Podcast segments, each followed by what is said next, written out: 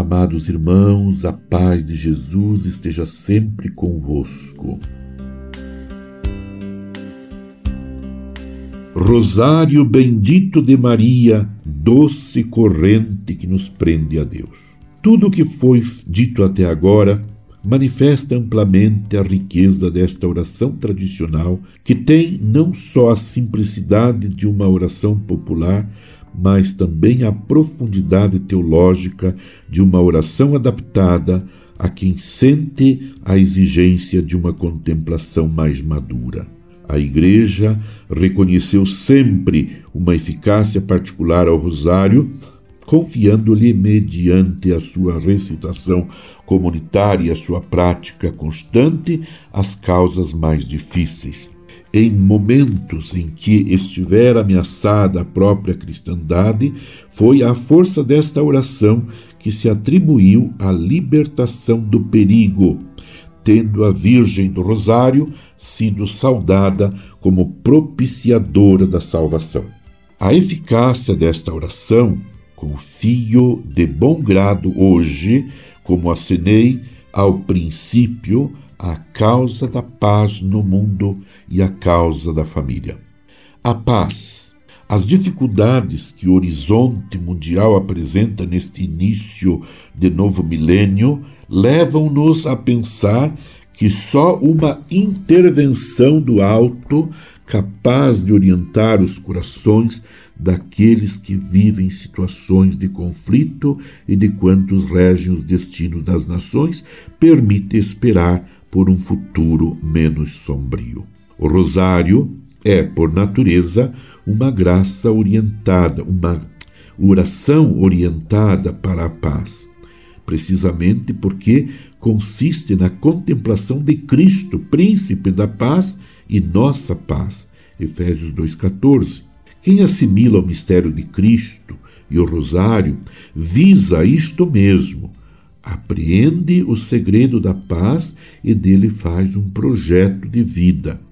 Além disso, devido ao seu caráter meditativo, com a serena sucessão das Ave-Marias, exerce uma ação pacificadora sobre quem o reza, predispondo-o a receber e experimentar no mais fundo de si mesmo e a espalhar ao seu redor aquela paz verdadeira que é um dom especial do ressuscitado.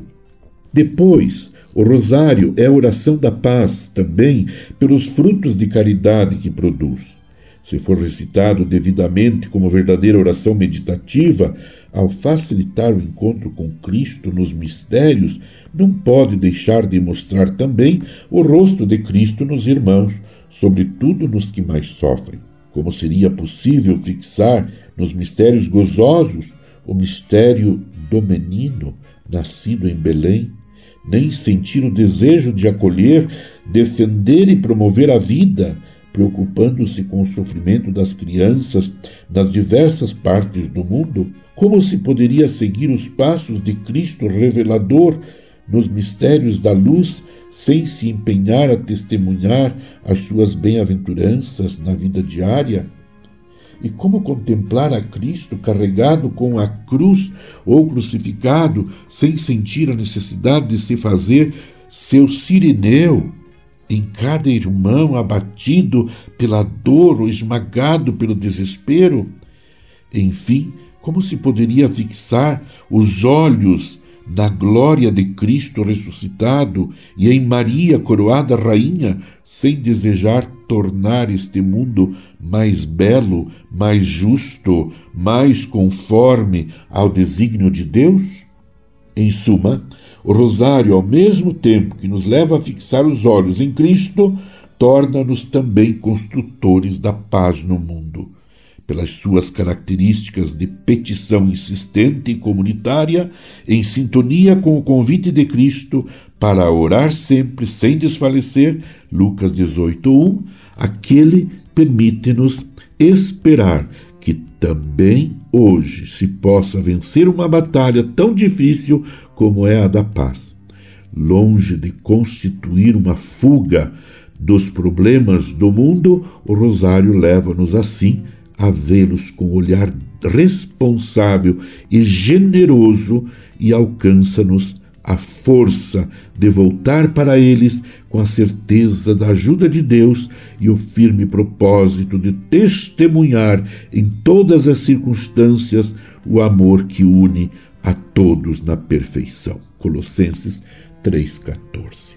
Abençoe-vos, Deus Todo-Poderoso, Pai Filho e Espírito Santo. Amém. Você ouviu Palavra de Fé com Dom Celso Antônio Marchiori.